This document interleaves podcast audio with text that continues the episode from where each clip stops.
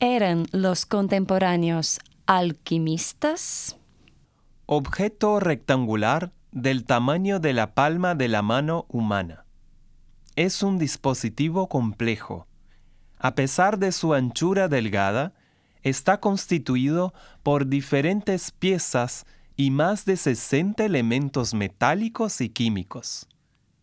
Algunos de ellos son Aluminio en la carcasa, 22.18 gramos, cobre en los cables, 15.1 gramos, plástico en diferentes partes, 9.53 gramos, cobalto en la batería, 5.3 gramos, tungsteno en su motor de vibración, 0.44 gramos, plata en la soldadura eléctrica, 0.31 gramos, neodimio en las piezas magnéticas, 0.05 gramos, oro y paladio en los circuitos impresos del interior del dispositivo, 0.03 gramos, indio en la composición de la pantalla, 0.01 gramos, sudor de mineros congoleses, 18.3 gramos, sangre de indígenas amazónicos, 17 gramos, aliento de extractores de litio de Atacama, 8.6 gramos. Algunos de estos componentes eran extremadamente valiosos en la época contemporánea. Para construir tales dispositivos, los contemporáneos tenían que extraer sus materiales de diferentes rincones del planeta, como interiores de montañas, profundidades marítimas y superficies de salares artificiales. Sus componentes son una muestra de una parte importante de los materiales geológicos metálicos y químicos del planeta. Los contemporáneos eran perfectos expertos en extracciones. Este dispositivo es de funcionalidad indeterminada.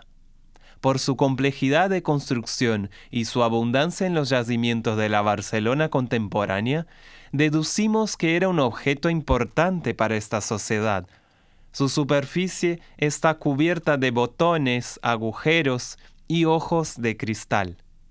En un análisis cuidadoso de su interior, percibimos que poseía diferentes funcionalidades como vibrar, iluminar, sonar, grabar y conectar.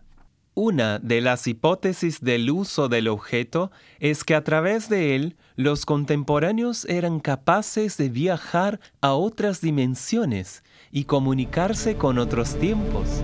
Probablemente estaba asociado a prácticas ritualistas tradicionales de esta sociedad. Aunque no sea claro el modo como era utilizado y qué eran esas dimensiones, creemos que fue un instrumento importante en la transición inmaterial de los contemporáneos. Por su combinación de materiales, muchos sostienen la hipótesis de que se trataba de un artefacto de hechicería construido por alquimistas contemporáneos. Por su tamaño y por las huellas dactilares encontradas, sabemos que era un objeto portátil y utilizado por medio del tacto, también conocido como touch. Las células de piel muerta, los pelos y los coliformes fecales, bacterias provenientes del intestino humano, también encontrados en la superficie del objeto, nos hacen inferir que lo llevaban muy cercano al cuerpo, posiblemente como un talismán de protección o como objeto que los comunicaba con su espiritualidad donde sea que estuvieran, en la calle o en el retrete. Era una suerte de ventana simbólica a la inmaterialidad y a lo transcendental. Me chamou muito a atenção a inscrição da maçã mordida. A mí me llamó mucho la atención cuando hemos encontrado este objeto, la inscripción de la manzana mordida, porque esta inscripción eh, la hemos encontrado en demás aparatos y bueno, esta inscripción corrobora con la hipótesis de que se trataba de un artefacto religioso. Ya que el icono este de la, de la manzanita remite a la simbología del fruto prohibido, que es un mito fundacional de la humanidad a lo largo de la historia ¿no? de una parte del planeta.